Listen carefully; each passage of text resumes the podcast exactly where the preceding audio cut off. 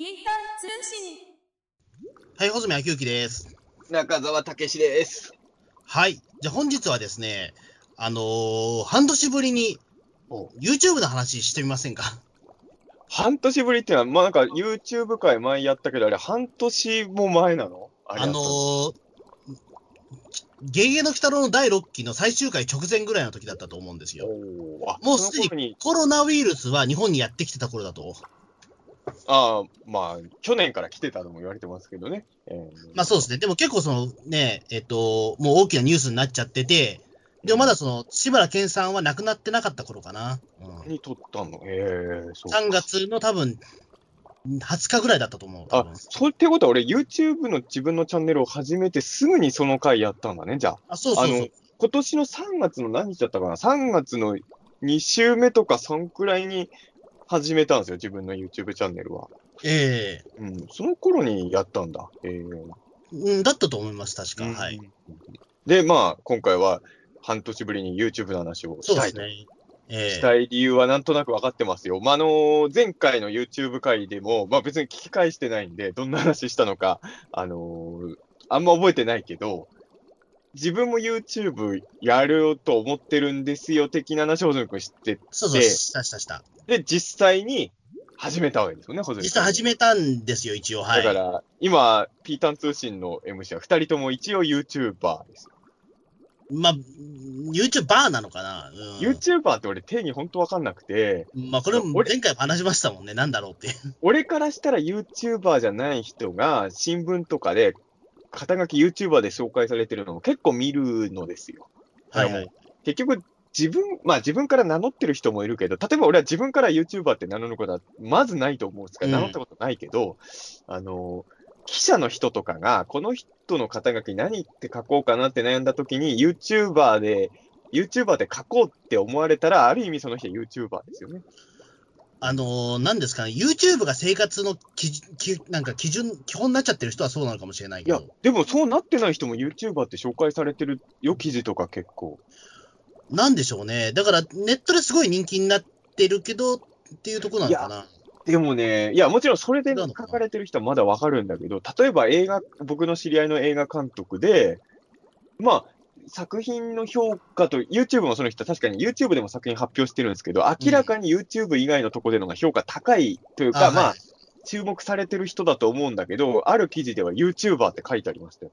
ああ。もうだからわからないですね。もう本当え、そその監督さんって YouTube ですごく、なんか、流行ってたりとかするんですか？いやなんかだ正直名前出しに、俺はすごい好きな監督さんなんだけど、YouTube の再生数で言うと、自分だって大したことないけど、僕の動画より再生数そん良くないかもぐらい。じゃあなんで YouTuber って紹介されたんだろう？逆にそれは、わかんないわかんないよ。多分、うん。記者の人がもう YouTube で動画上げてるんなら、もう全員 YouTuber って書いちゃおうぐらいのノリの人もいんのかなっていう。まあ、かもわかんないですけど、まあ、むなんだろう、その YouTube で知った人は YouTuber っていうふうな感じになっちゃうのかもしれないですけまあ、どね。それはあるかもね、確かに。例えばなんだろう、あの最初にそこでしたらね。み身内だからあんまりあれなんですけど、うん例えばその、ひ秀丸さんとかは多分、どういうこと？多分ユ YouTuber になっちゃうみたいな。ああ、そう。芸人というよりも YouTube の方で知ってる人の多いから、芸人というより占い師だし、う占い師より YouTuber みたいな。そうそう、あの人は多分 YouTuber 的な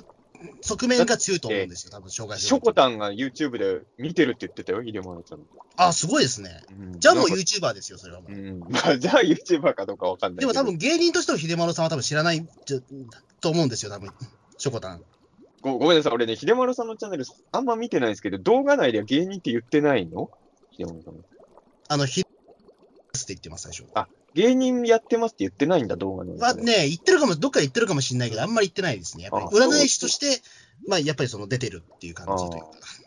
なるほどね。でもやっぱりその YouTube のその、やっぱりその再生数がすごいので、そうそうそうやっぱり YouTuber っていう肩書きになるとは思うんですよね。それはわかるのよ。だからあの、そういう人はわかるんだけど、最近の記事とか見てると、どう考えてもこの人 YouTube じゃないとこでの方が稼いでるし人気も集めてるよなっていう人も、なぜか YouTuber って紹介されてる記事が結構ちらほら目に入るなと思って、多分それだけ YouTuber っていう言葉が、記者を書く人間にとってもい、まあ、すごい死語で言うけど、ナウい言葉なんじゃない。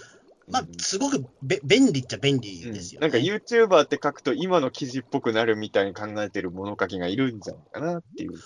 うーん、まあ、どうなんですかね。なんか、なんか動画配信者っていう言い方はちょっと硬いしみたいな。いやでも、普通にテレビで放送されてる作品とかをバンバン監督してる人の肩書きで YouTuber って書くの絶対おかしいでしょ。まあ、それはおかしいですね。まあ、誰だかちょっとわかんないんですけど、でもそれは本当あるよね、なんかなと思って。いや、さっき俺の動画より再生数少ないって言っちゃったから、もう名前出せないですよ。そ そうですよね。ええでも、その人別に YouTube であんま跳ねてないだけで、外の世界では俺の何倍も跳ねてる人だから、はっきり言って。うんだから、なんか、なんで YouTuber ってこの人のこと書いちゃうかなっていう記事はあるんだよな。あれ不思議だなと思う。うんねえまあ、うんね、何の話だっけ？いや、YouTube の回をまたやりたいっていう。ああ、そうそうそうそう。ええだから、あれでしょ ?YouTube 回第2弾やりたいっていうのは自分もチャンネル始めたからっていうことで。そうそうそう。自分もチャンネル始めたし、まあ、中澤さんの方もね、その、やっぱり半年やり続けてどうだったのかなみたいなお話も聞きたいなと思って。まあ、まずそもそもお互いのまずチャンネル名いい一応言っときますか？あ、そうですね。あの、僕の場合は、あの、日本の怪奇事件、珍事件チャンネルっていう。いや、いい、いい、いいチャンネル名だと思いますよ。一応下に穂積昭之ってついてるんですけど、あ、そうだ何のチャンネルか分かりやすくするためにそれにしました。あ、本当だ。俺も今、穂積君のチャンネル見たんですけど、日本の怪奇事件、珍事件チャンネル、穂積昭之なんだ。そうそうそう。そうか。変なの？変じゃないでしょ。いや、チャンネル、穂積、いや、ほまあでもそうか。まあでもこれのがいいんだろうな。穂積昭之の日本の怪事件、珍事件チャンネルにはしない方がいいんだろうね、きっとね。あの、まだ僕のその名前が全然なので、やっぱり何のチャンネルかって分かりやすくするためにそれにしようかなというふうに結構ギリギリまで悩んだんですよ。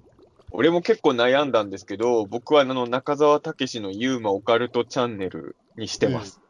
まあこれは、あのー今の僕のメディアの露出は圧倒的にユーマとかオカルト系が多いから、自分の名前は入れといた方がいいと思いました。ぶぶっちゃけた話、これはあの、林さんに言われたのかな、今年の3月、あ、1月のうんたけしさんの番組の放送日より前に、本当は始めとくべきだった。ああ、そうですね。うん。結構言われたんで、あれで多分検索とかする人とかもいると思うからっていうのもあるから、じゃあ名前は、だ俺も最初ゆ、単にユーマオカルトチャンネルにしようかなって悩みもちょっとあったんですけど、うん。一応入れとこうと。あの、オカルト番組を見た人が検索することも考えてってう。いううに一応やったっていうことなんですけどね。うんまああれですよ、だからお互い、ちょっと専門的なジャンルに特化したチャンネルにしたってことですよね。そうですね。やっぱり、あの、僕もね、あの、そのメメディアとか出させていただくときって、その日本の怪奇事件とかの方なので、やっぱり。うんで、やっぱりその、これから先なんかやっていくにしても、それはね、まあ、怪奇事件やるんだろうなっていうところは分かってるから、そういう名前にしたっていう。ねまあ、僕もまあ基本はそう一緒なんですけど、まあ、うんちょっと悩みがあったのは、自分別にそのユーマ以外のオカルトも結構やってるじゃないですか。うん。で、多分、まあそのユーマ以外のこともいっぱいやった方が再生数とかそういうことを考えるといいんですけど、ちょっとなんか、まあ、まあ僕の言い方で言うとちょっと意地になってユーマにこだわってるはいはい。だからそういう意味で言うと、あのーなんていうのかな、まあ、僕の仕事の全体像みたいなので考えると、本当はユーマ以外もやった方がいいのかもってのはちょっと思いますけど、まあ、それはやらないように、今のところしてるって感じですかね。もうやって始めて半、10ヶ月ぐらい経ってますか、もえーと10ヶ月3月、3月からやってるから、そうだね、もう10ヶ月は経ってないか。あ、でも8ヶ月ってことか？う。8ヶ月目ですよね。あ、でも、まだでも、夕まれが続いてるのはすごいですよね、でも。いやあの3回でしたっけ、今？正直言うと最初は逃げでさ、あの、うん今週2でやってます。ずっとあ、週2ですか。ええ。うんあのー最初はちょっと逃げでユーマオカルトチャンネルにしたんですよ。その、ええユーマ以外のネタをやっても大丈夫なように。でも、あれ、これ、全然ユーマだけでずっといけるなって、どっ。かで思いましたね。うんはいはいはい。いや、ぶっちゃけユーマってめちゃくちゃいるし、うん。あと言ってしまえば、まあ何週間に1個はユーマのニュースって新しいのも出てくるじゃないですか。まあうん小粒なニュースとはいえ。とかまあ、いや、その何十年やってたらネタ尽きるかもしれないけど、それこそ3、4年ぐらいだったら全然ネタ尽きる心配ないんじゃないあかなとはも、と、強いですね。うーん、とは、だから単純にネタ切れ問題とかだったらユーマだけでやることには何も問題ないかなと、今は。まあ、始めた時はね、ちょっとそれ心配して、まあ、あと、ユーマの定義ですよね。はいはいはいはい。だからやっぱよく言うのが、昔はカッパはユーマ扱いじゃなかったみたいなのもあるじゃないですか。うん。お妖怪、目撃される妖怪もユーマとかあるし、あとまあ僕は前から思ってるんですけど、あのグレイとかああいう宇宙人系も、だってフラットウッズモンスターはユーマなわけだから、はい。まあ宇宙人もユーマでしょう。未確認の生物だからっていう風にしてるので、まあ、そういう風にまあ、ユーマの解釈を狭めちゃえばね、ネタ尽きるかもしれないけど、そうくらいるともう、もはやユーマって何でもありみたいになるから、基本的にはユーマだけで全然いけるなとは、うん、思ってますけどね、一応。うんそうですね。うん、まあ、僕の方もまあ、なんだろう、にまあ、怪奇事件だったらいくらでも、まあ、ネタはあるので、まあ、うん怪奇事件ってそれこそ、なん、あの、解釈次第だもんね。自分がまあ正直これはそうです怪奇事件だと思うっていうふうにね。広いから。ええうん。だからそこはまあ。だからその未解決事件も別にいいし、うんなんかその殺人事件でもいいし、なんかちょっと変な事件でもいいわけですよ。珍事だから一応珍事件っていうところに逃げはあるんですけど、そう。だそこら辺は俺のオカルトと似てるところかもしれないけどね、オカルトチャンネルも入れてるそうところ。ですね。ええまあ、ただまあね、なんだろうね、やっぱ YouTube のオカルト系の動画結構見てるけど、やっぱあのー見るようになったんですけど、それまでは正直ほとんど見てなかったんですけど、うん。まあやっぱり結局バズるのは、まあ怖い話じゃないですか。うん。で一応念のため探したんだけど、まあその、例えば直木マンさんみたいに、そもそも人気ある人がたまたまユーマ取り上げた回とかを除くと、ユーマで人気ある YouTube の人って多分一人もいないっぽいんですよね、俺が探したかは。うん、だから、そもそも YouTube にはの中では、あんまり向いてないジャンルなんだな、ユーマはっていうのは、思っては言いますけどね。ううん。うん。まあ多分でもそれは多分やってる人がいなかったからだと思うんですよね、多分ね。うん、でも、やってる人いなかったっていうのは結局やっぱり、うまく まあそうか。当たんないだろうってみん、だってオカルトの動画はいっぱいあるからね。うん。でも、やっぱりユーマをやってる人いないっていうのは、そもそもユーマじゃ YouTube で人気出るわけないだろうって、オカルトの人らもみんな思ってたんちゃうかなっていう気はしますけどね。うん。そうっすね。うんああ、まあ僕の方もでもそれ近いかもしれないですね、でももしかしたら。お、どういうことですか？いや例えばその、単に未解決事件、例えばそのなんだろう、グリコ森永事件とか、やっぱりそのね、帝銀事件もそうだったし、まあそのね、井の頭のバラバラ事件とかは、やっぱりその、たくさん YouTube とかでやらやられてるんですよ、YouTuber の方も。うんなんだけど、それより昔の事件ってなると、やんまりやらないですよね。うん津山はもちろん別格なんですよ。うん津山事件はもちろん別格としても、津山事件とか安倍貞事件以外のものってやられてないんですよね、あんまり。いや結局、その、マニアックなものになっちゃうと、見たい層が限と、特にまあ僕は別にそこまで YouTube 詳しくないからわかんないけど、YouTube で人気あるやつってそんなにマニアックなもんじゃない方のがあるイメージあるじゃないですか。まあそうですね。すごいやっぱりメジャーなやつの方がきっといいんだろうなとは。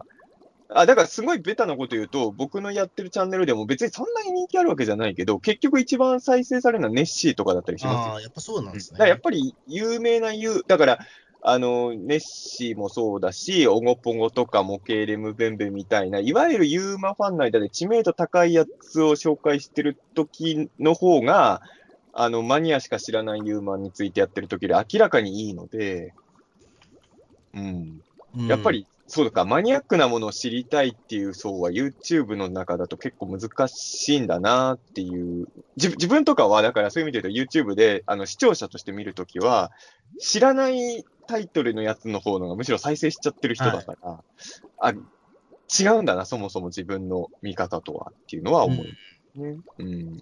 そうですね。なんかだから、そのこう説明し、言葉では説明しづらいんだけど、うんなんか俺これ知ってそうだなぐらいのものが、うんなんか見たがる傾向が強いような気がするんですよね。そうですね。なんかうんコンビニ本とかもなんか俺その傾向が強いと思ってて、なんかどっかで聞いたことがあるっていう本、ネタばっかじゃないですか？一番コンビニ本とか。うんね。うんで、逆に言うとそのマニアックに飛んじゃうともうそれ全然売れなかったりとかっていう感じじゃないですか。やっぱりそのアニメのなんか都市伝説系のものとかって、まあうんだんだんすごいこすったもんばっかじゃないですか。まあね、確かにコンビニ本は本当そうですね。でもやっぱり、り、あれが売れたりするわけじゃないですか、すごい。なんだろうな、ある程度までは、あるあるネタみたいなとこもあんのかな、もしかして見る方としては。そうそうそう。うんなんかね、俺、それ、ちょっとそのコンビニモンって YouTube にちょっと近いのかなとも最近思ったりとか。うん。あ例えばなんですけどね、僕の YouTube で言うと、なんだろう、自分としては、例えば自分が直接現場行って取材したやつとかを入れてる回とかを、プッシュしたいって気持ちはやっぱ、現場まで行ってるしとかね、取材したし。でも、あのー別に僕が現場で入手した最、あの僕しか出し、出せない情報よりも、あの普通に有名なユーマ解説してる動画の方が見てる人多いので、別に僕が取材してるとかととかは、そんなに関係ないんだなっていうのはすごい感じますよね。うん。ですね。うーん、ね、確かにそういうのはあるかもしれないですね。まあ僕の方も実は、だからその、始めたはいいんですけど、なかなか時間が取れなくて、そうなんですよ。だから、あの実は、前4ヶ回の月ぐらいできてないんです YouTube 会やった直後ぐらいかな、あのじあ、収録終わった直後ね、はいあの、小泉くんが自分も始めるから YouTube 始めた後はまた YouTube 会第2弾やりましょうね、みたいな話をすぐしてたのよね、その時点で。ええで、そのから1ヶ月か2ヶ月経って、ホズミが YouTube 始めたから、おそうそうそう。あ始めたんだと思ったんだけど、あの、え、実質1ヶ月ぐらいでほとんどストップしませんでした、まあそうですね。うんいや、実を言うとちょったっと、いや、だから別にやめたわけじゃないんですよ。うん。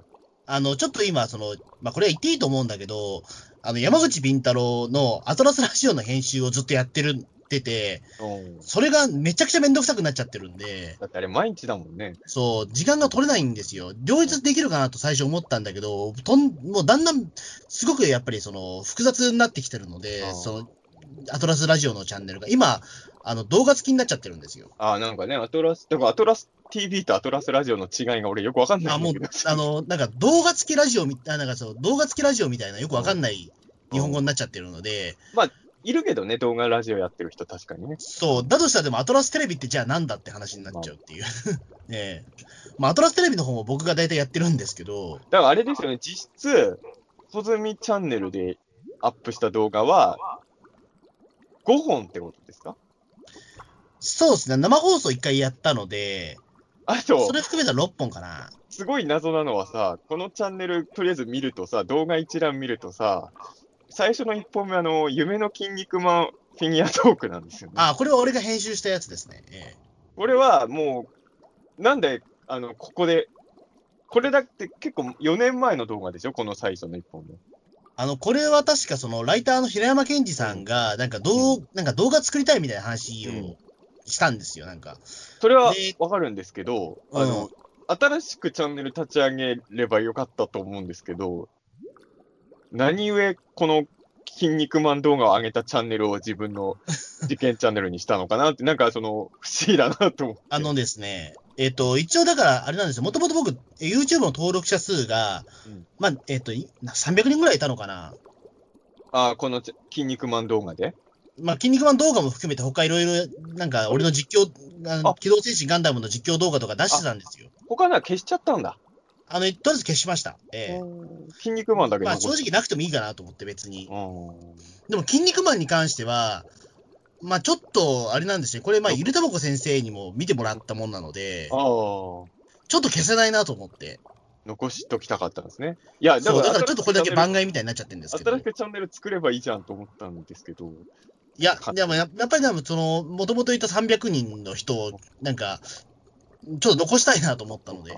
そこがさ、結構悩みどころでさ、あのうん。さっき言ったように僕は今、あれはもうちょっと、まあ、そんな、そこにこだわる必要ないんじゃないかっていう人もいるんだけど、僕はユーマのチャンネルにこだわりたいわけですよ。はい。でもまあ、ユーマ以外のこと語ってほしいっていうリクエストも結構あるし、まあ、僕自身もユーマ以外でも、まあや、ね、得意なものは、まあ、あるとは思うので、はい。あるんですけど、その時はもう俺はもう一個チャンネル作るしかやっぱないのかなってやっぱ思っちゃうあ。サブチャンネル的なもので。うん、ユーマオカルトチャンネルの中で、例えば幽霊の話とか、やるのはやっぱ違うと僕は思う。ちゃうんそうで。っすそこまで来ちゃったらそうかもしれないですね。うん。あとね、まあ言ってもいいのかな、この間さ、オカルトエンタメ大学っていうさ、YouTube の,、東北新さんさんがやってるやつに出してもらったんだけど、終わった後にさ、まあちょっといろいろあって、通常回の後にまた後日生配信も一回やったんですけど、あ、はい、やってましたね。ううんん。で、生配信終わった後打ち上げ中にさ、あのー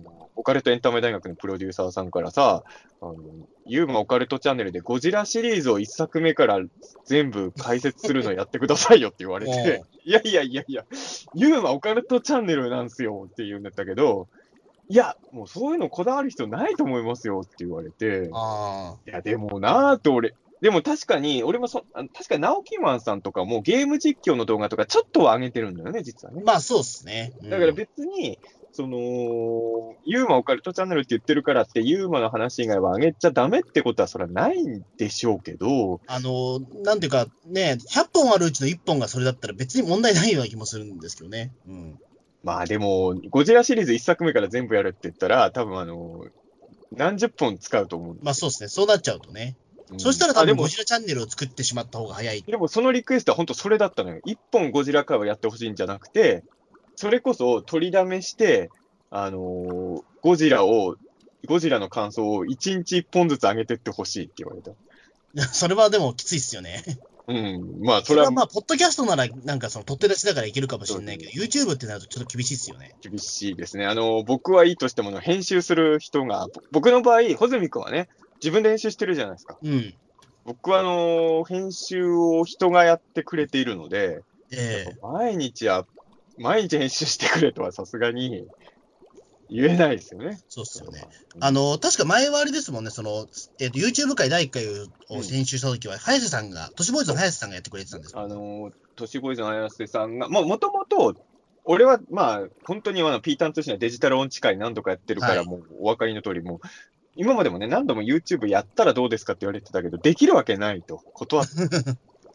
で、だってね、俺、ヤフオクもできないんだから。まあ、それの人が、まあ、できるわけないですよね。ええそう。で、その、まあ、早瀬さんがね、でも早瀬さんが他の人と違ったのは、あの、僕が編集して、チャンネルも作って、アップまで全部やりますから、うんやってくださいって言われて、そこまで言われたらね、断る。まあ、断ることないですもんね。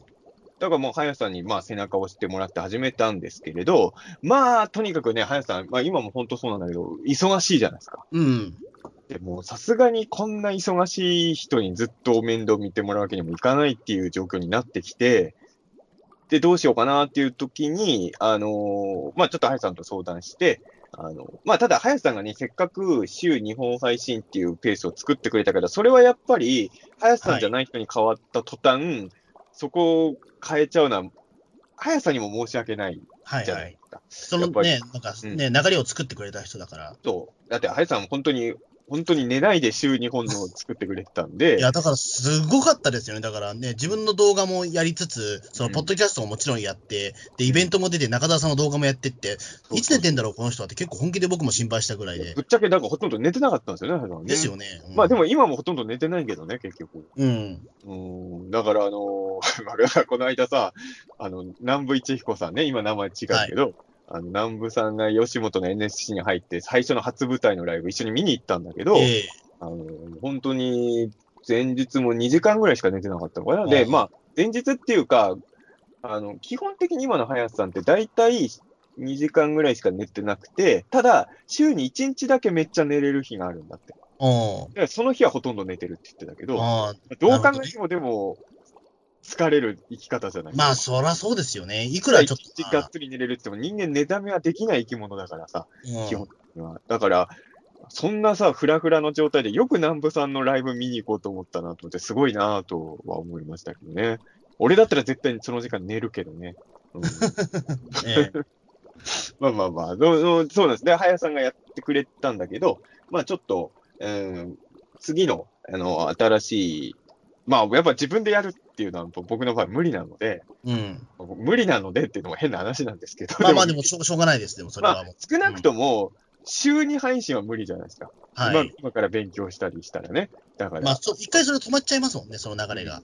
それはやっぱりっていう時に、まあ一応何人かね、あのーじゃあ、林さんの次に自分の YouTube チャンネルを編集とか撮影をしてくれる人を探そうっていう時に、何人か、あの、あった顔が思い浮かんだんですけれど、まあ、そのうちの一人の方が今やってくれて、一人っていうか、まあ、僕はその人に最初に声かけました、だから。はいはいはい。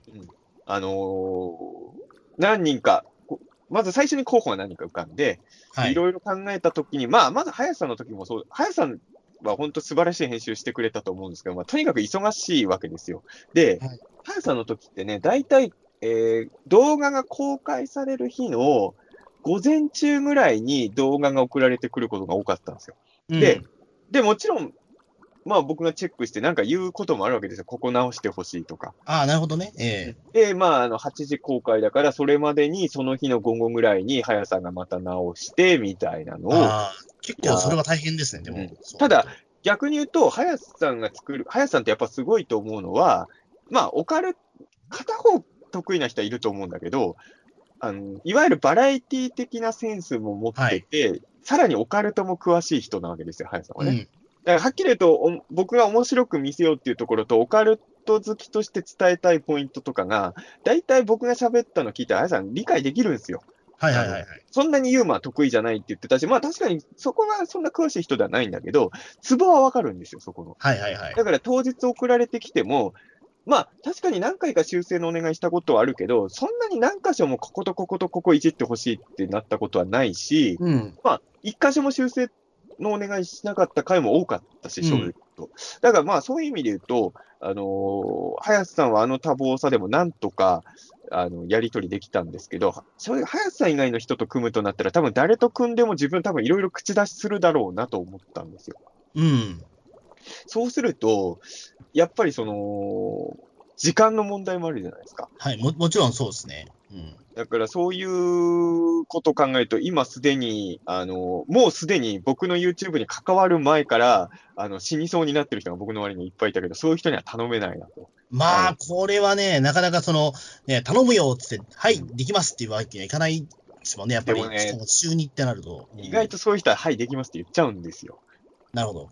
だから死にそうになるんですよ、ああいう人がね。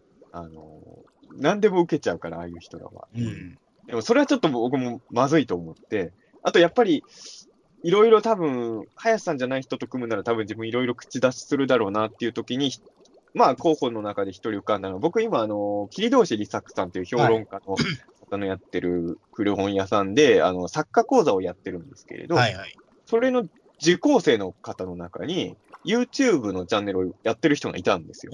で、あの、一応ね、まあその時点では何本動画上がってたのか動画も見てて、で、まあ、ウルトラファイトのパロディみたいな動画を上げてたんですけど、まあ、こういうのを作れるんなら、大丈夫かなとうん。思って、あの、声をかけて、その方が、まあ、二人目のスタッフ、観光寮さんっていうはいはい。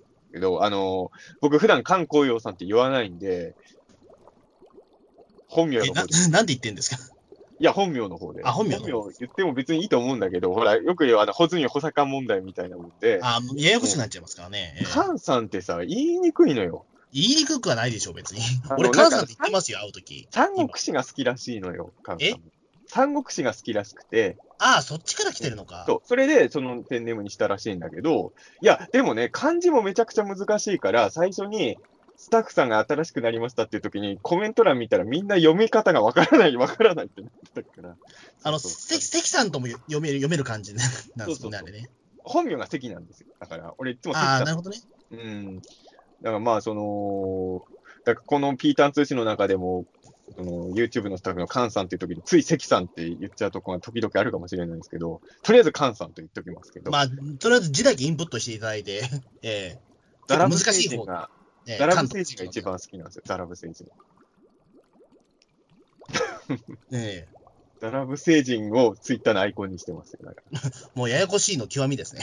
そうそれでさ、あの、伊藤博樹くんがさ、はい今年の1月末かな？あの、ポッドキャスト新年会や、穂積ポッドキャスト新年会をやったじゃない？やったやった。うん穂積くんの関わってるポッドキャスト番組の MC が全員揃うっていう。はい。で、その時にさ、あの、カンさんもいたのよ。あの、いらっしゃいまししたね。はい。うん、リスナーで、リスナーの人であの時いっぱい読んだからね、来てて、で、あの時にあの、もう、なんか、偽中澤武史みたいな格好してる人いたじゃない。いたいたいた。えーで、あの、菅さんがさ、ツイッターのアイコンをザラブ星人にしてるからさ、あの、こ 伊藤君の中では、ザラブ星人をアイコンにしてる人イコール、で、しかも中澤武史の YouTube やってる、あ、偽中澤武史に中澤さん新作頼んだんだって伊藤君思ったみたいな。ものすごい解釈だよね、それ。ああ、でも、あの、怪獣能だとそうなるかもしれない。いだから、伊藤君や、でもそれはちょっと。と深読みしすぎだから、ちょっとそれは、な深読みしすぎてもう全然違う答えになっちゃってるんですけど。急に LINE 来てさ、あ早瀬さんの次は偽中澤武史さんに頼んだんですね、みたいな来てて、はぁと思いながら。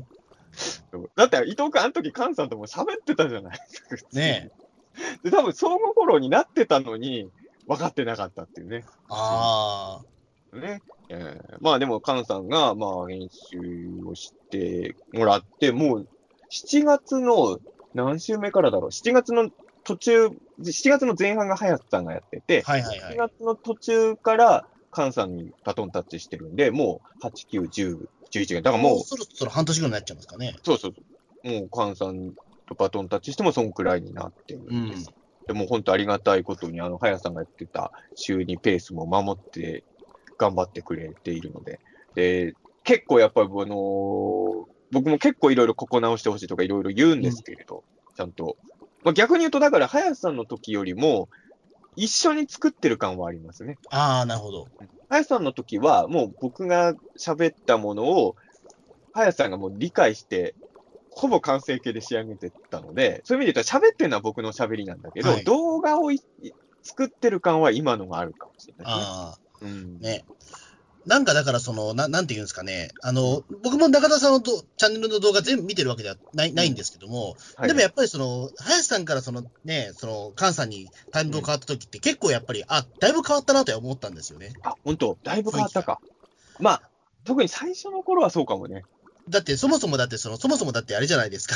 あの、うん撮影場所も、あ最初、早瀬家でやってたじゃないですか。あ、最初はね。それが今、そうそうだからそこで言うとすご綺麗なね、そのスペースでやってたんだけど、なんかその、いかにも YouTuber っぽい、ま、周りが白でっていうような感じだったけど、その、菅さんになってから数回は、なんか、ね、バックにレジャーシートを。レジャーシート貼ってそれでやってたじゃないですか。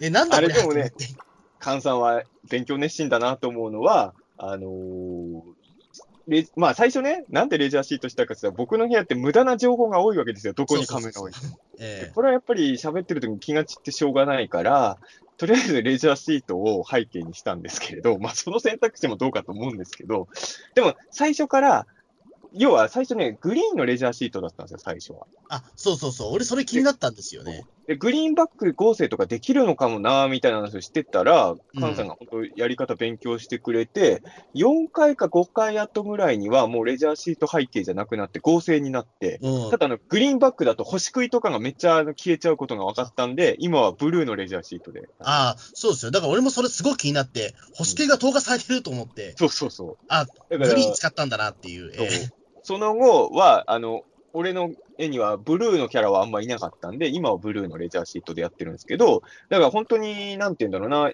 カンさんも、ま、もちろんカンさん自分で YouTube のチャンネルやってたんですよ、そもそもな。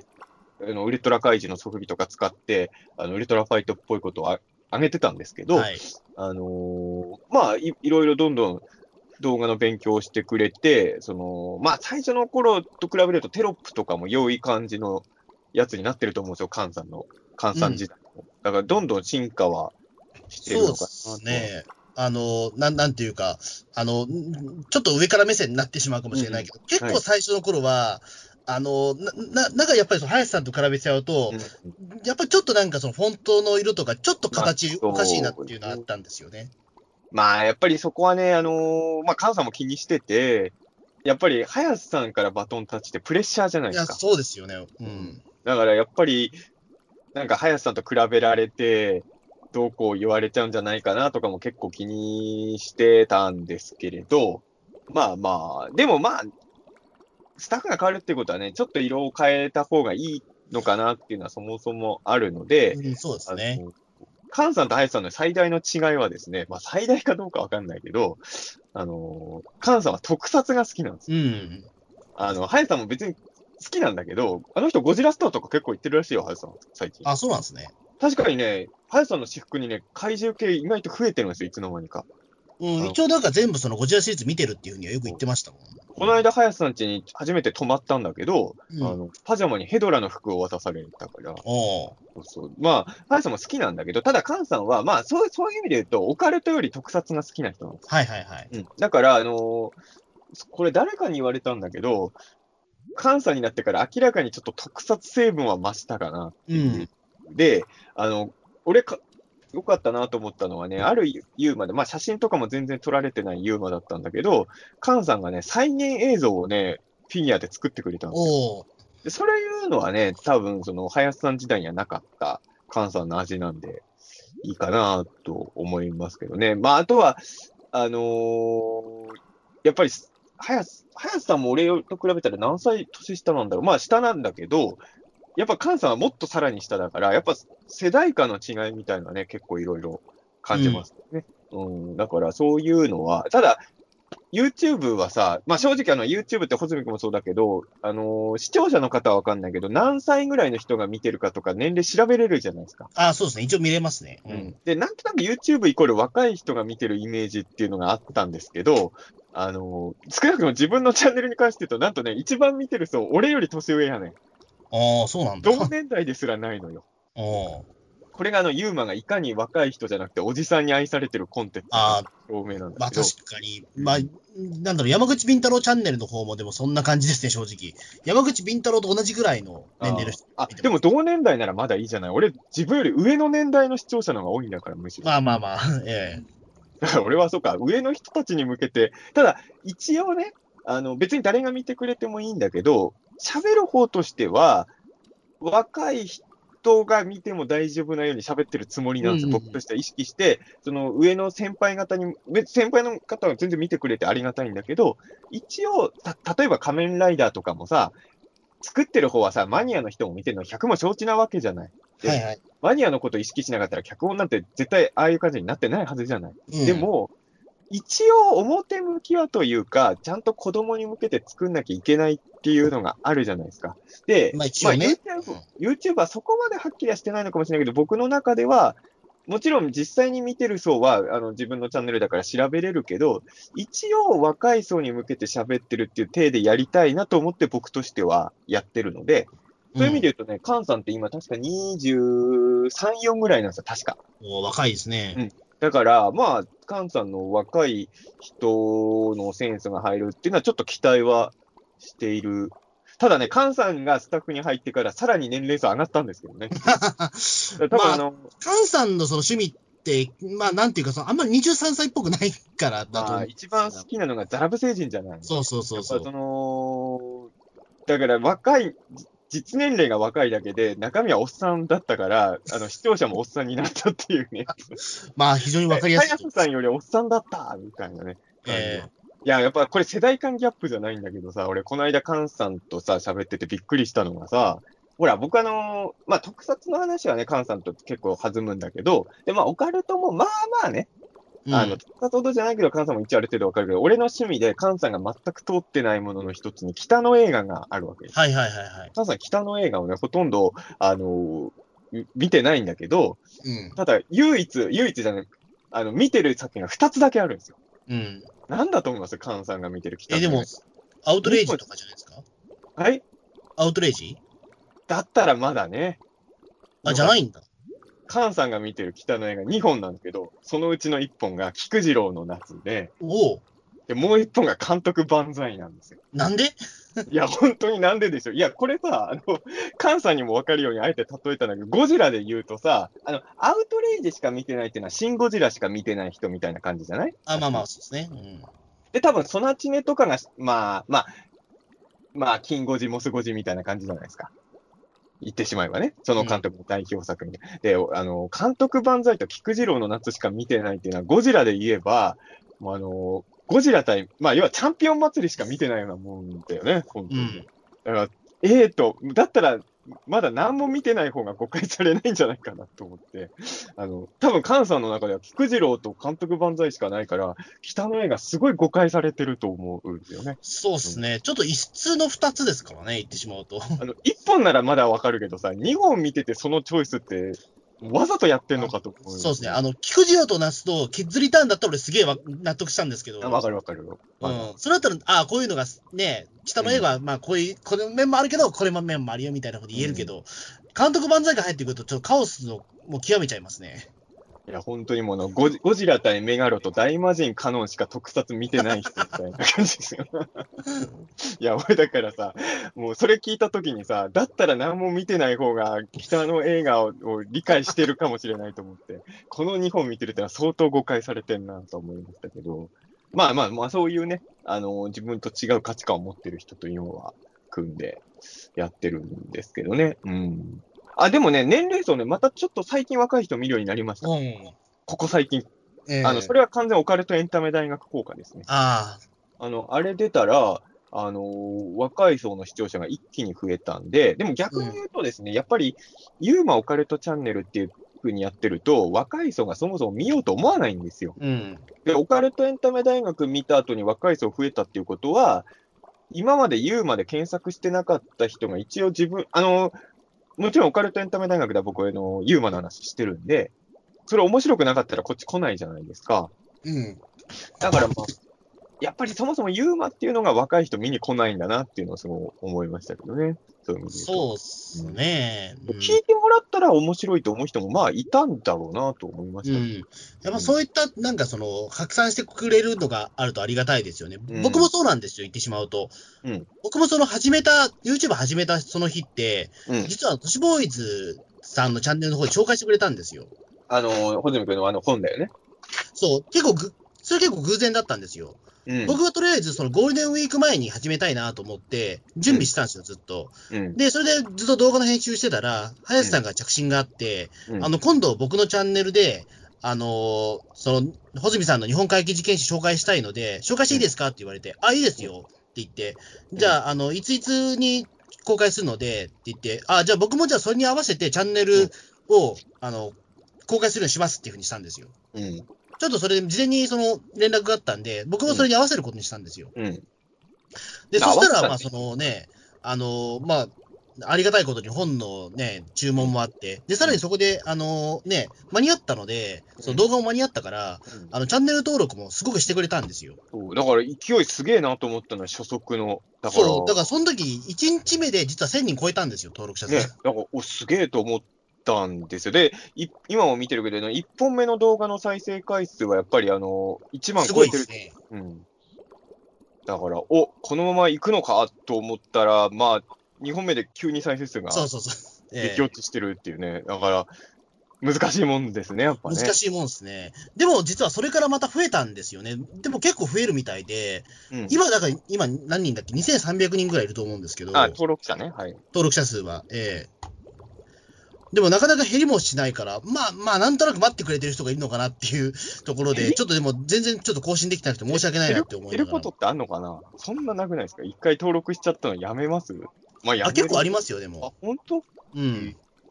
そういうもんなんだ。うん。そう。まあ一応でもそのね、ずっと続いて、まあね、あのーまあい一応でもそれでもね、必ずまあ千何百、千何人か見てくれてるから、まあまあね、そうね。うん。まあそれはありがたいなっていうのと、ええありがたいことですよね、そう。うん。そうですね。だからもうちょっと早く作んなきゃいけないんですけど、でもとりあえず僕、まあ、来年の1月からもちゃんと復活させようと思ってますので、それは、えっと、アトラスラジオの編集はもうやめない、やめるってことですか？あ、い一応公認の方が入るらしいので、そそのタイミ自ングで分のチャンネルに集中できるっていう。もうこれでもう自分のチャンネルに行こうと思って、ええなるほどね。いや、うんでも、そうしないさすがにちょっとないと思うよ。え？確かに、穂積君のあの、あんなに注目されてたのに、ストップしちゃってるのはね。そうなんですよね。うん、ちょっとね、だからそれももったいないなと思って、まあちょっと1月から新規一点でやりたいなと、ええじゃあ来年は、ゆピーターン通信の YouTube を語る会パート3をやるんですかね、そのタイミングで。まあ、やまあそうですね、ちょっとなんかあったら。でもさ、ええ難しいところでさ、あの、ポッドキャストやってる人って、あ、ポッドキャストの好きな人、聞いてる方ってさ、あのー YouTube に行くことに対して複雑な気持ち持ってる人も結構多いらしいですよ。あの、今結構増えてるんですよね。その、ポッドキャストの番組がそのまま YouTube に移行しちゃったりっていうこともあるから、うん。うん。なんかその、まあ、僕らがどう思われてるかわかんないけど、YouTube 始めたら、ポッドキャストほとんどやらなくなる人が多いから、うん。その明らかに比重が YouTube に行っちゃう人が多いから、ポッドキャスト好きだった人からすると、なんか複雑っていうのはちらほら僕の耳にも入ってきますね。うんうんまあ、ぼ僕の場合あんまりよ、まあ、でも、ゆこれは YouTube 本当関係ないんだけど、ピータン通信とかも一時期ほどは更新できてないじゃないですか。うん。で、これが YouTube のせいだって思われちゃうと、多分ピータン通信のリスナーからすると、なんか YouTube が複雑な気持ちで見るものになっちゃうのかなっていう気は、あの、周りの、まあ名前は出さないですけど、いろんな人たちのファンの声を聞くと、そういうことも思うことはありますかね。そうっすね。まあね、まあちょっとダン通信の方もね、なかなかちょっと以前のように更新はできなくなってるんですけど、まあそれはね、別に YouTube とかのせいではないと思うので、別にだって僕、アトラスラジオの編集毎日やりながらダン通信やってたし、あまあ前はね。ピータン通信はだから、あの、そういう意味で言うと YouTube じゃないから、あの、まあ喋ったらほとんど取って出しだから、そう。まあ、YouTube と両立ができるとは思うんですけれどね。うん、そうっすね。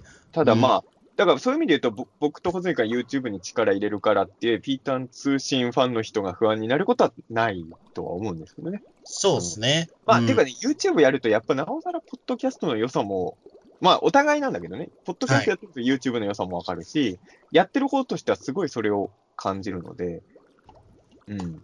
やっぱあの、YouTube ってダラダラ話せないじゃないですか。うん。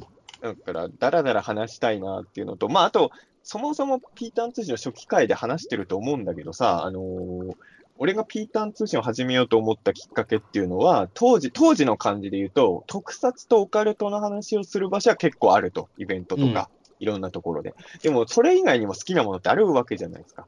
うんだ。から、特撮とオカルト以外で喋りたいことを喋る場を作りたいって言って、ピータン通信始めたっていうのは、多分第0回で言ってるんですよ、きっとね。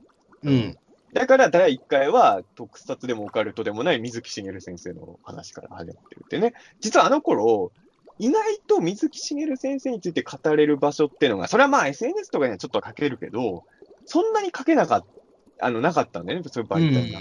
で、から、でもめちゃくちゃ、それこそもう本当怪獣とかに並ぶぐらい好きなわけだから、どっかで水木しげる愛を言いたいっていうのもあるし、まあそこからね、あのなんだろう、正直、激ハマりではないけど、そこそこ好きなものたちについても、やっぱ語りたいって気持ちは実はあるじゃないですか。ええそういうのが出す場は、やっぱりポッドキャストだなとは思ってるので、YouTube はもう逆に言うと自分、その、ユーマ以外のことはなるべく排除しようとしてるから、はい。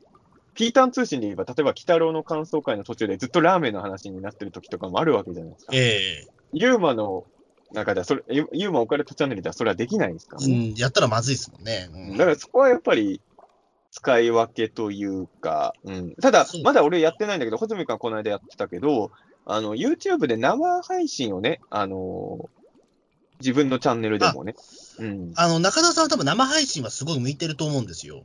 やろうかなと思って、その時は、でもなんかね、やろうと思えばできるかもしれないので、今だってね、僕ウェブカメラずっと貸してるから。あてか多分ね、あれだと思うんですよ。あ、うんあの、ズーム打ち合わせができるんだったら多分できるはずなんですよ。生配信？そう。そうか、俺そうか、今俺が考えてるイメージとしては、俺が一人でやるイメージじゃなかったけど、一人でもできるのか。やろう、まあ別に、なんだろう、まあ誰か、そのね、カンさんとかいらっしゃったら多分うん簡単にできるだろうし。あのさ、いや、でもね、俺もね、あんまりその、カンさんのパーソナリティはそこは知らなかったんだけど、本人に確認したんです。はい。じゃあ、カンさんはね、まあ、これを、ここで言うのがいいかどうかわかんないけど、カンさんはね、自分が言ってたんだけど、どちらかというと出たがりらしいんですよ。ああ、そうなんだ。うん。出たがりらしいですよ。だから、穂積君使ってあげてください。穂積さん。どうどうやって？どうやって？わかんないけど。いや、まあそう、だからね、あのーちょっと生配信の時はカンさんも出てもらう。あ、だからこの間さ、夢郎さんのチャンネルか、あれは。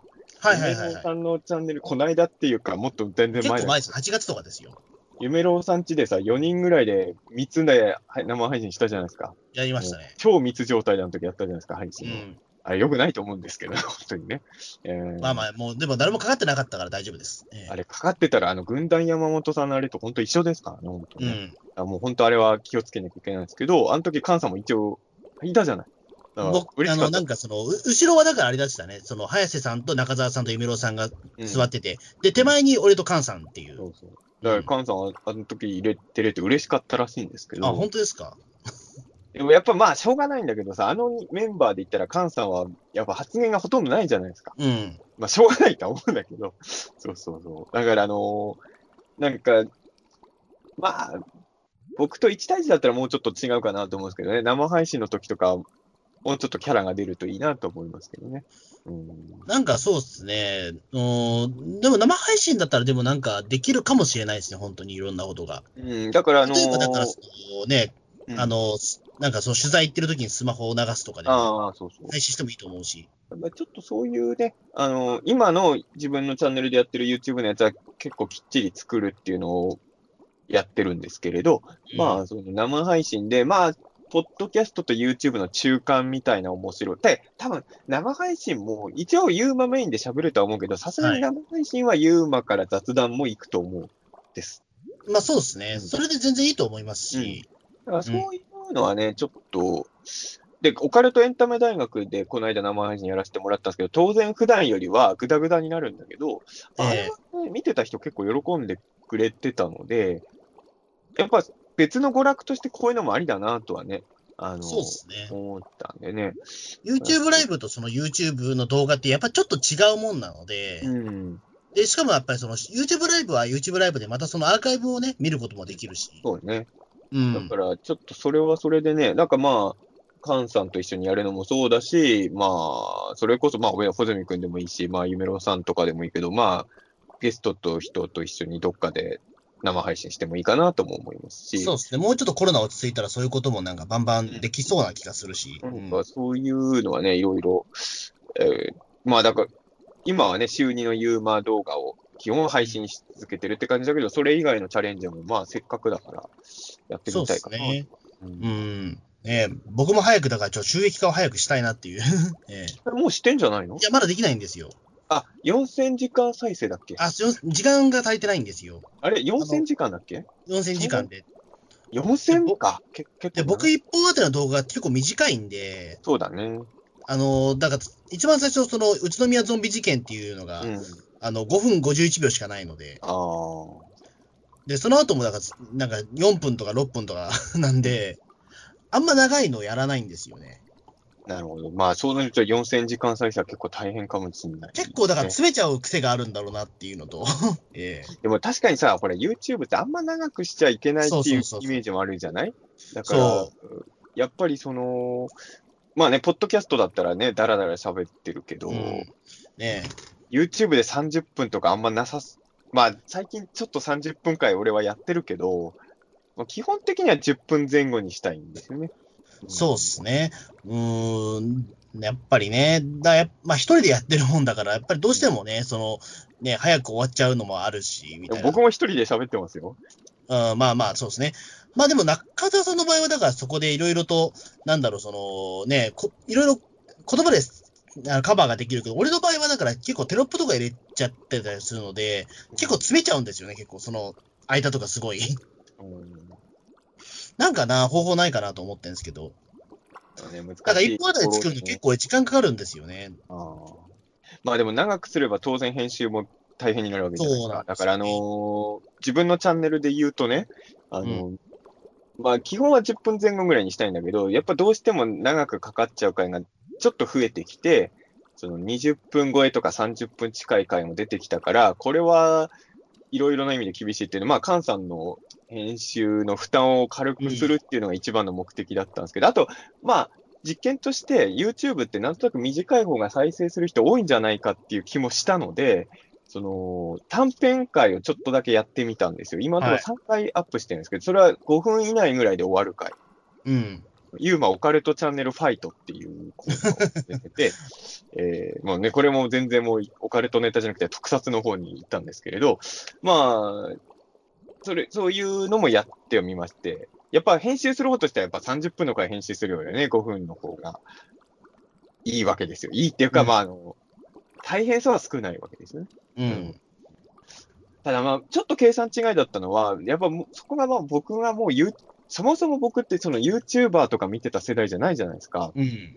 自分の中では YouTube ってあんま長いとクリック再生しないっていう認識だったんだけど、まあ、短編ニュース会っていうのはど、今のところ、まあネタの強弱とかもあると思うけど、自分のチャンネルの中ではそんなに跳ねない回3本になったんですね。だから、実は普通に10分前後とか、喋ってる回のが全然再生されてるなと。だから、3、4分の回っていうのはね、うん、今んとこ苦戦しちゃったんで、あの、多分だからその中田さんのチャンネルを登録してる人は多分その、しえっ、と、どれを見たいかによると思うんですよね、すごい。うん多分だからそのユユーマの紹介というよりも、中田さんの考察を聞きたいっていう人が多いとしたら、多分長い方がいいと思うんですよね。まあ確かに3、4分って紹介しかできないからね、そう考察は入れらんないけど。うん。まあでもね、やっぱり読めないよ。あのー例えばあの、まあ、ユーマ興味ない人には全然伝わらない話なんだけど、テレポートアニマル会がね、あのーまあやっぱ地味じゃない、テレポートアニマルって。俺好きですけどね、比較的。まあでも地味なのはわかるでしょ。俺も好きだけど、うんで、やっぱユーマの専門チャンネルやる以上は地味だろうがなんだろうが取り上げないわけにはいかないから、まあ ABC 会をやったわけですよ、エリアビッグえで、やっぱり、まあ、ある程度予想はしてたけど、俺の予想よりも伸びが悪かったんですよ。あ、そうなんでだ。まあ一応今はもう。まあ、だんだん伸びてはきたけど、やっぱり初速とかすごい悪かったのよ。で、その過去があったから、日本狼会とかも苦戦するかなと思ったら、日本狼は伸びバーンっていったんですよ。ああ、やっぱ知ってるかどうかなのかな。まあ多分知ってるかどうかなんだと思う。だから、うんいわゆるユーマとしての派手さで言うと同じぐらいじゃない ?ABC も日本狼も。まあね、その恐竜みたいなやつじゃないし、妖怪みたいなのでもないからね、どっちも。でも、そこ、あ、そういうのもあるんだなとかね、いろいろ勉強ですね、そこはね。まあやっぱり知ってるものっていうのは、このあんなんかその潜在的な強さってやっぱありますもんね、すごい。でも、ここが難しいところでね、最最初の方にも言ったけど、ユーマネタって別に尽きないとは思うんだけど、ただ、まあ、それは俺も今気にしてバランス見てるんですけど、メジャーなユーマの数は限られてるってことですよ。まあぶっちゃけそうですね。だから俺の方も怪奇事件って本当にだから先ほども言ったように、うん津山と安倍貞以外はあんまり知られてないもの多いから、ほほぼ知られてないからね。ええでも逆に言うと、そうなるとみんなマイナーだってことだよね、そっちはね。そう。俺のは一応、まあもちろん一般の人が知ってるかどうかは別として、まあまあまあ知名度あるユーマっていうのが言うわけじゃないですか。うん。で、でもそれを最初にやっちゃって、後半、もう途中からもうわけわかんないユーマしか紹介しないチャンネルになっちゃうっていうのも僕はすごい恐れてて、うん、だから結構あのコメント欄にあれ語ってくださいって何度もリクエスト来てるメジャーユーマがいるんですけど、それを全部一気に答えちゃうと、マイナーユーマチャンネルになっちゃうんで、ええ。ちょっとね、だからまだ俺スカイフィッシュとかもやってないんですよ。あ、じゃあまだこれはちょっと今後のお楽しみですよね。一応温存というか、その、そう、ちょっとメジャーユーもある程度取っとかないとまずいなっていうのは、そこはネタもちょっとき心配なとこですかね。そうっすね。うーん、なんかだから、中田さんの考察を聞きたいっていう人が、例えばそれ1万人規模になったら、もう何があっても大丈夫だと思うんですけど。そうそうただまだね、そこまでの人気チャンネルには全然慣れていないので、うん。いや、だからね、難しいですよね。まあ、オカルトで言うとさ、やっぱりその、なんて言うんだろう。まあ、俺さ、まあ、すごい嫌いだけどさ、この間さ、あの、ゆある人に教えてもらったのは YouTube でさ、その、聞くと、あの、金運が上がる音楽みたいなやつとか YouTube に上がってるんですよ。うん。そういうのってやっぱめちゃくちゃ再生されてるんですよね。うん。まあ、確かにタダだし、信じてなくてもちょっと再生しちゃうって人もいるじゃない。そういうのね。でもそういうので再生数稼ぎたくないじゃない、やっぱり。あの、だからなんかそういうのって、なんなんかね、ややっぱ俺も好きじゃないんですよ。この前僕ちょっと、おおなんかそのちょっとカチンときたやつがあって、うん、あの、睡眠学習用ってやって、うん、なんか睡眠学、なんか睡眠用の BGM みたいなのがあうん上がってるじゃないですか。うん。で、その睡眠用に使われてる音源が俺の好きな落落語家さんだったんですよ。ああ、そうか。そ睡眠用ってなんだよっていう。まあね俺は。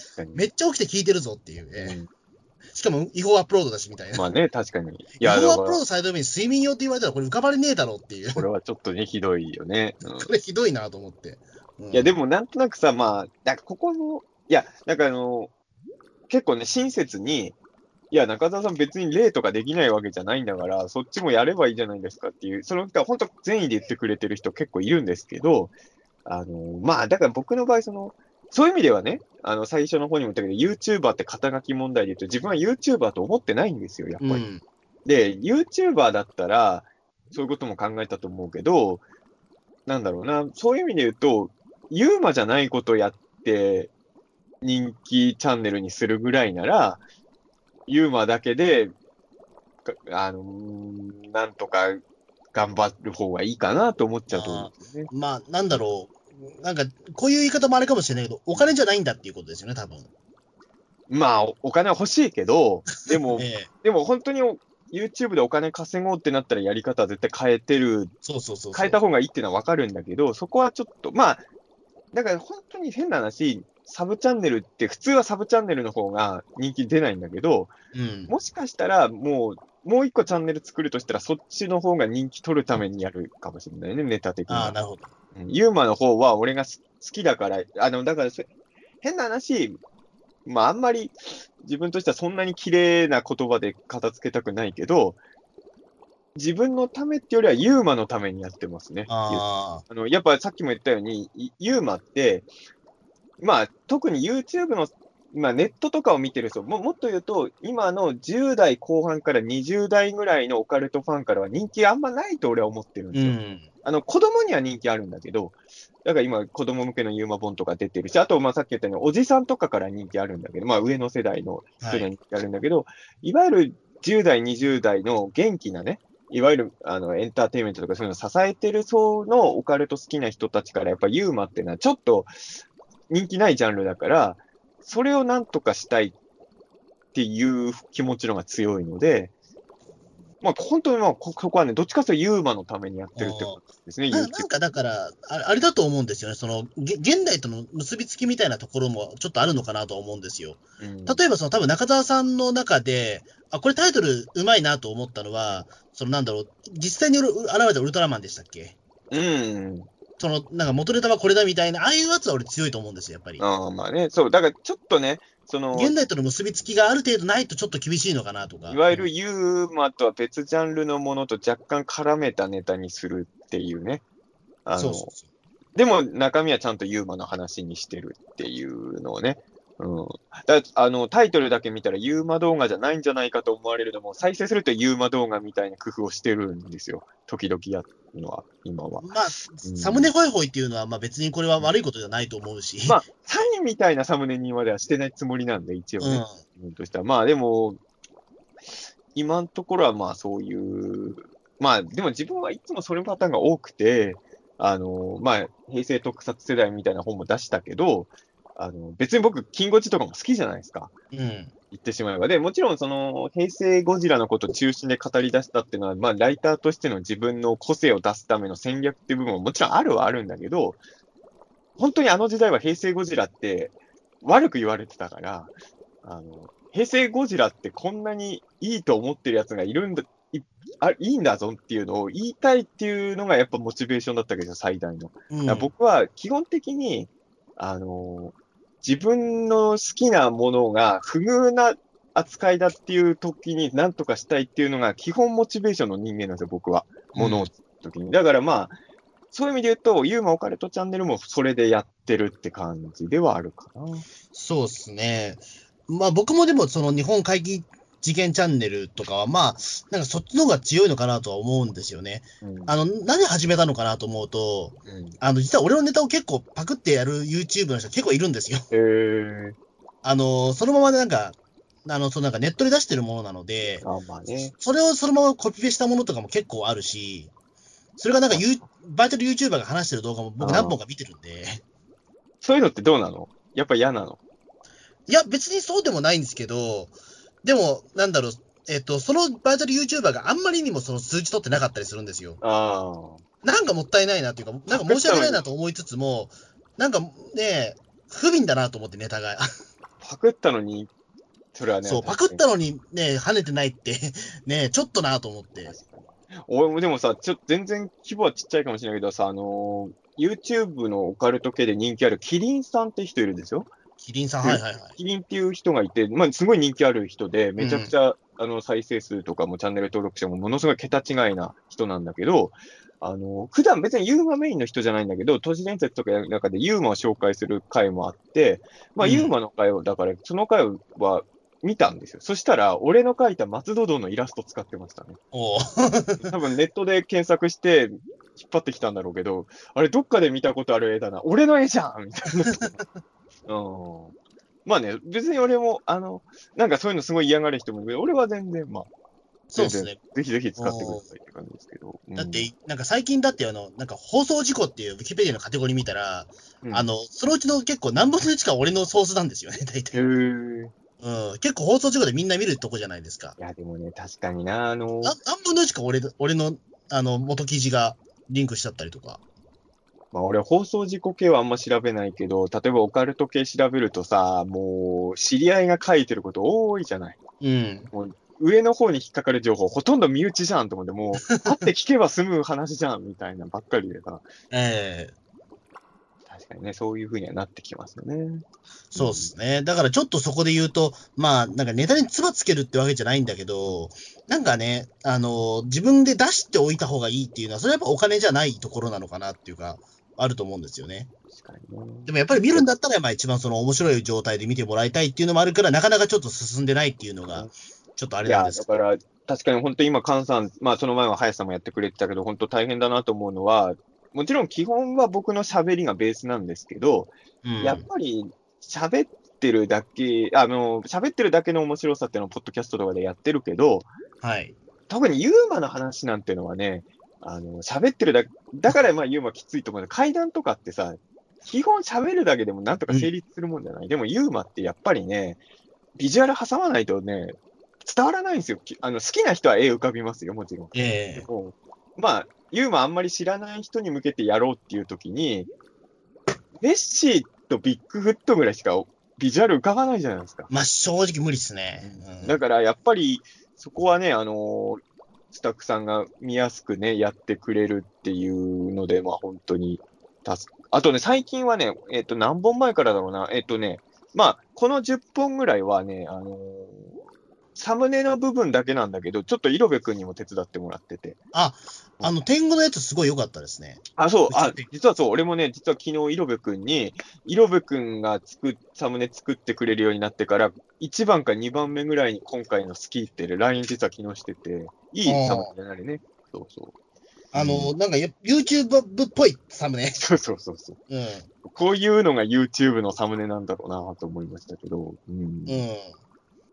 そういうふうに、まあ本当いろん、まあ本当に俺自分でできないから、こういうのはさ、本当にありがたいなとは思ってます。まあだからあのーまあ、林さんはさ、そもそも都市ボーイズで成功してる人だったじゃないですか。ええだから、まあ、菅さんとかはちょっと、中澤 YouTube チャンネルのスタッフっていうのがすごい武器になるように、このチャンネルが武器として使えるぐらい頑張んなきゃなとは思いますけどね、もっとね。そうっすね。うんなんかね、カンカンさん自身もなんかその、まあちょっと今週日本やってるから大変だろうけど、なんかね、もっといろいろ動画出してくれて、なんかうね。ん。まあでも作ってるみたいよ、時々。まあ、ちょっと時々僕も、まあ見てますけど、うんえなんか、なんかね、あの、クラッシャー和義を300倍ぐらい薄めたヒーローものとかもね、とかやってるなとかも。まあ、だからやっぱ、カンさん特撮の人なんですよ、本来ね。ええさっき言ったさ、あの、リクエストの話じゃないけどさ、俺がゴジラ映画を解説するやつとかのが、カンさんは多分リ編集楽なんだろうなと思うんですよね。ああ、ユーマの話だとよくわかんないのだから、やっぱ調べながら編集してるんでね、今、カンさん。うん。確かにね。うん。まあ、あのユーマも興味ないわけではないので、カンさん。あの、ええ特撮のが好きっていうだけで。うん。まあ、そこはね、あの、まあでも、まあでも本当に編集もどんどん良くなってると思うので、うん、そうですね。だからどんどんレベルアップしてるのはわかるし、見てて。えいやえ逆逆に言うとね、そのセカンドシーズンに変わった直後は、やっぱちょっとまだな、不なりな部分があったから、うん。そこで離れちゃった人いたとしたら戻ってきてほしいなと。あの。今、オープニング動画ついてますね。うん。オープニングもね、アニメーションをね、エイスケさんって方が作ってくれて、そうそうう。ん。結構いろんな人がどんどん、あの、協力者が増えてきてるので、まあ、みんなで力を合わせていいものにしていきたいなと思いますけどね。ですね。うん。えー難しいですけどね、本当 YouTube。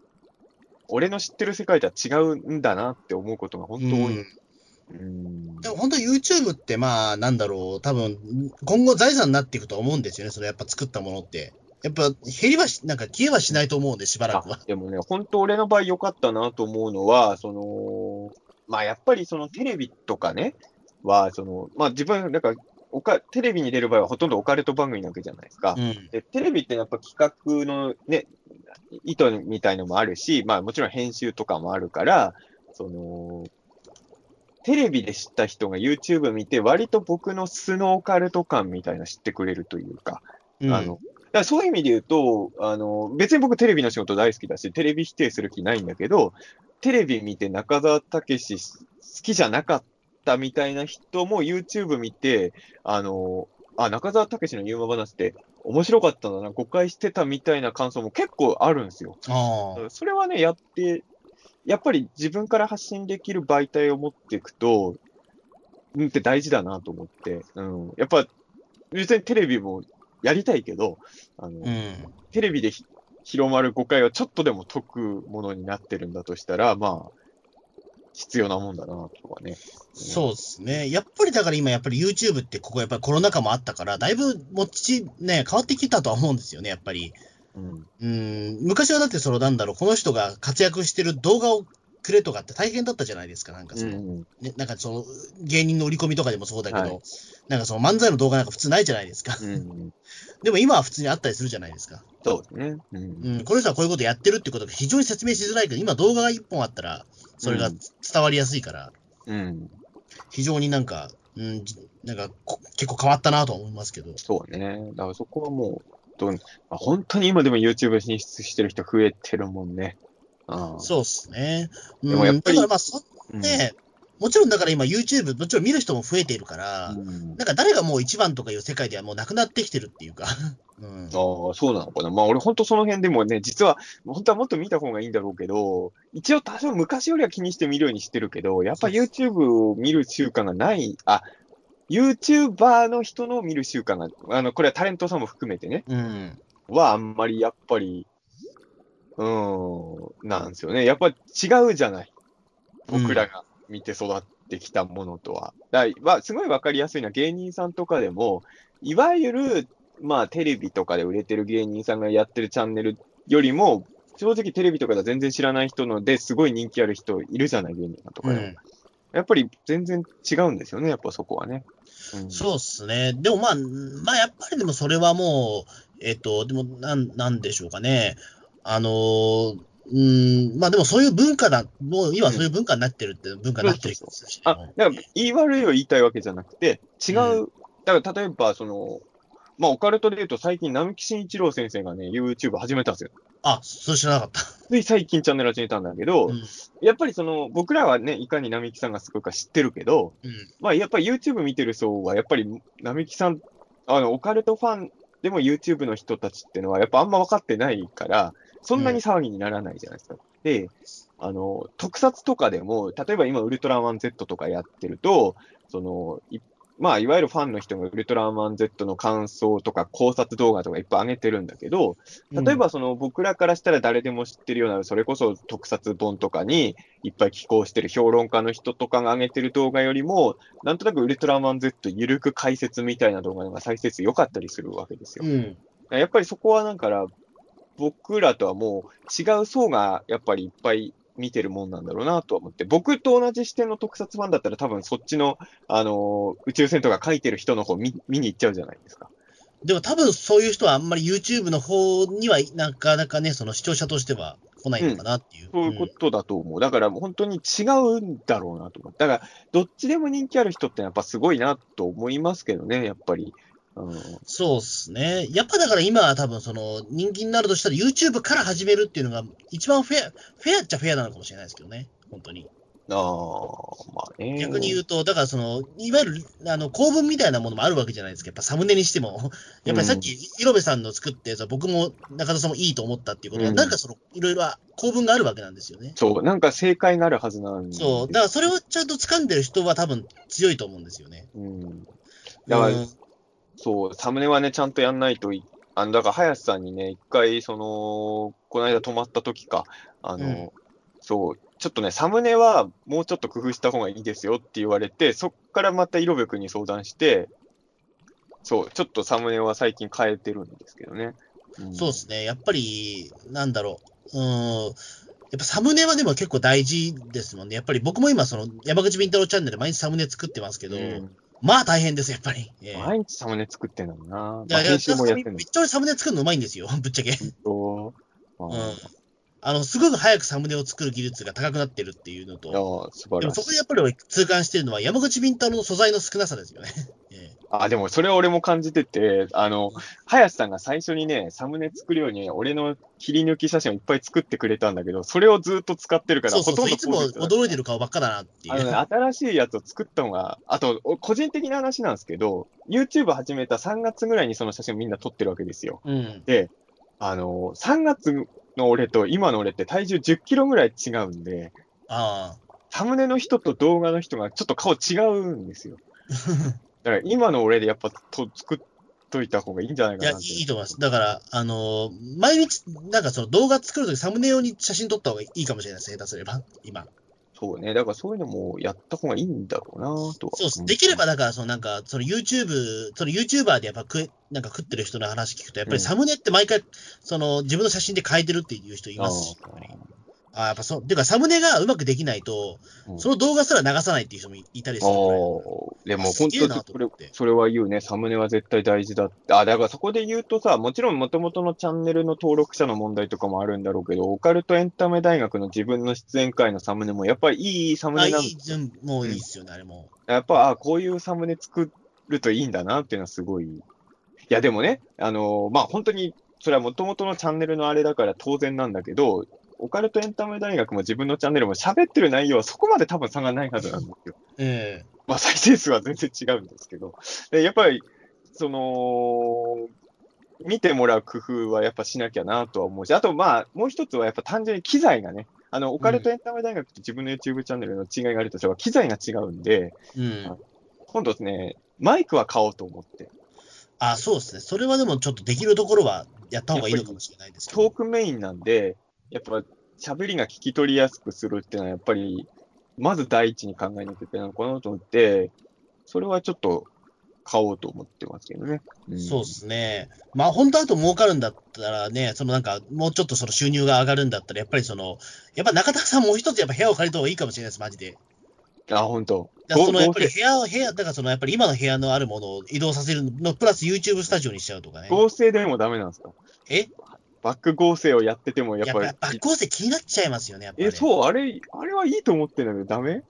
いや、なん。か、あの、中田さんの顔が異様に白かったりするじゃないですか。ああ。あれがなんか、うん、ちょっと、うん、さあのーカメラ機材買うんだったらちょっと気になっちゃうかな見たことないかもしんないけど、俺、ほら、あれなんですよ。あのー前、前回のピータン通信でもうちらっと話したかもしれないですけど、まあ本当に工事がうるさいんで、はい。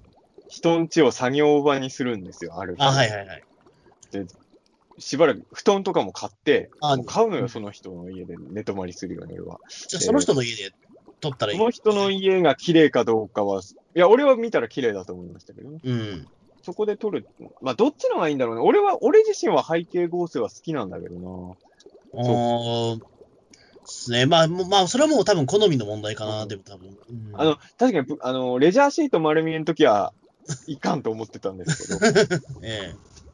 まあ、合成もね、ものによるんですよね。多分、その、暗い絵を合成しない方がいいのかなっていうか、明るいバックの方がいいのかなとはちょっと思うんですよね。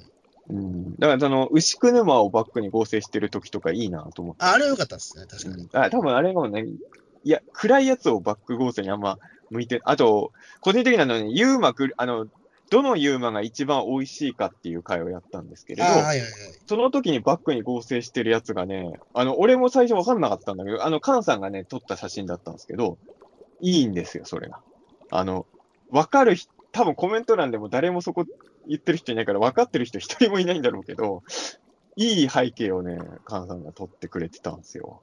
うんあの、最初はね、一見、もっと美味しそうな写真とかも、あの、俺も自分で撮った食べ物の写真とかいっぱい見せて、どれを背景にしようかっていう時に、あの、カンさんが押してる、最初押してる理由が分かんなかったんだけど、気づけば、あ、なるほど、と思って。そうそうそう。いい背景。ぜひ見てほしいですよね。一番美味しい未確認生物はドイツだの回のバック、バック画面。ああ、一応今見ましたけど、なんか、うん食べ物の写真がずっと、なんか、これ、どこの写真かなんか、なんか、なんかの、これなんか、旅館の定食とかですか、これ。これはね、もうこ別にいいか答え言ってもね、これはね、旅館の定食にしか見えないもんだって、これ。これはあの、金城哲夫先生のあお店ですよ。はいはいはいはい。菅さん行ったことあるんだって。あ、あそこの、んえっ、と、2階にあれですよ、金城哲夫さんの展示室があるやつですよ。てか、仕事場だった部屋があるっていう。沖縄のね。そう。そこ行った時に菅さんが撮った写真で、なんて由緒正しい食事風景だと思って 採用、採用したと。俺の、俺の撮った高い寿司の写真とかより全然いいぜと思って。言われないと絶対わからないやつですえね。ここの辺が多分、あの、か早瀬体制から換算体制になって、無駄な特撮ネタを入れるようになったっていうね。うん、そうですね。これはでもね、そんじょそこらのマニアでもわかんないやつこれ気づく人は相当の超マニアです、行った人しかわかんないやつだもんだって。てか、行った人もわかんないかもしれないけど。だって結構大事なもんだって隠れてんだもん、中田さん何頭回に。、でも何回かテレビでも紹介してるからね。うん。いやまあまあ、そういうね、あの、背景、まあ俺はまあね、まあでもね、背景合成以外も確かにね、ちょっとまあ作業場で YouTube 撮るっていうの、いや最近さ、工事が本当にさ、はい。あの今までだったら朝8時ぐらいスタートで夕方の5時ぐらい終わりだったんだけど、最近本当にね、6時から7時の間ぐらいに始めて、夜7時ぐらいまでやってんのよ、本当に。もうすごいですね、もうね。だから、あのー YouTube の撮影するときで、だいたい、あのー5時ぐらいから、5時から6時の間ぐらいに撮影スタートしてたんだけど、今だとその時間まだ下で工事してるからさ、もう YouTuber 泣かせですね、それこそもう。本当そうなんですよ。もう本当にあの、保証手当出してほしいですね、本当にね。俺 YouTuber だから、あの、音出すなって言ったら出し 出さないよ。いや、本当にわかんないです。ヒカキンとかだったら、うんあの、それ聞いてくれんのかな？ヒカキンだったら多分別宅で撮影できるんじゃないですかね。多分あるでしょ。あの人一部屋以外じゃない。借りてるでしょ、多分。まあそうですね、何部屋があるでしょうし。ええまあ、中澤武史の YouTube チャンネルではそんなこと当然できないので、えーちょっとね、なんかいろいろ、とは思いますけどね、撮影場所とかは。うん。ね。ええ穂積君じゃ使えないんでしょ？ああ、今、今ちょっと使えないですね。ていうか、俺の方の部屋も結構大概なもんなので、まあ僕だから今、僕の使ってるところは今自分の部屋で使ってますけど、うんあの結構いろいろ物を動かす必要があるので、うん白い背景の場所が意外とないんですよ。まあね、そう、でもやっぱり YouTube ってやっぱ白い背景のがいいんだろうね、基本はね。なんかその背景になんか物があると、やっぱりね、目が疲れちゃうと思うんですよ。本田、本棚とかだったらでもいいんでしょ。本棚はいいと思うんだけどね。ねうん。都市ボーイズさんも本棚だし、本棚だとね、なぜかいいんですよね。確かに。うんなんか整理整頓してる感があるといいんじゃないですかね、多分。俺の、整理整頓できてるかどうかの問題だと思う、多分。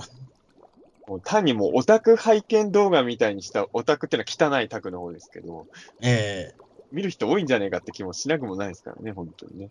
いやー、でもやっぱりね、整理整頓はした方がいいですよ。いや、本当そうですよ。本当に。いうん。や、俺だから、ぶこれもう本当今回のテーマの趣旨から外れるけど、そのうち掃除会をやりますよ、ピータンさんあ、いいですね。ええうん久々に、まあまだ現在進行形だけど、近年稀に見る大掃除中なんで、今僕は。もあの、時々夢郎さんも手伝いに来てくれるんで、そう。そんな感じですかね。う、そうですね。じゃあまた第3弾やるかどうかわかんないですけど、えーえ YouTube かよね。まあでもまあちょっと僕も、あの、ピータン通信の MC はどっちも YouTube をやってるんで、ぜひね。えはい。まああの、どっちも専門的な話題なんで、怪奇事件とかユーマに興味ない人にとっては辛いチャンネルかもしれなあのいけど、ぜひ、あの、もうピータン通信的なことは二人とも一切やってないので、ええまあそうね。だ逆に言うとでも、ピータン通信とかやってると、特に、まあ、穂積君もそうか、あの、要はあの、あの本、穂積君の本読んだ人とか、あの、オカルト番組で俺知った人からは、よく言われるわけですよ。まあ、怪奇事件のこと喋んないんですかとか、うんユーマとかオカルトやんないんですかって言われるから、逆に言うとそういう人に向けてる部分のが、まあ強いは強いんですけどね。うん。そうですね。だからまあ、ピータン通信って結局何なのかっていうと、まあなんだろう、まあ、雑談ですよ、雑談。雑談、まあ、なんだろう、ちょっとオールナイト日本感があるんじゃないかな。わかんないけどめっ。ちゃよく言いましたな。めっちゃよく言ったけど。ええやっぱりだからあれじゃないですか。やっぱり別にそこではひょう、きん族なんええですよ本ネタやらないじゃないですか。別に芸人さんもオールナイト日本で別に。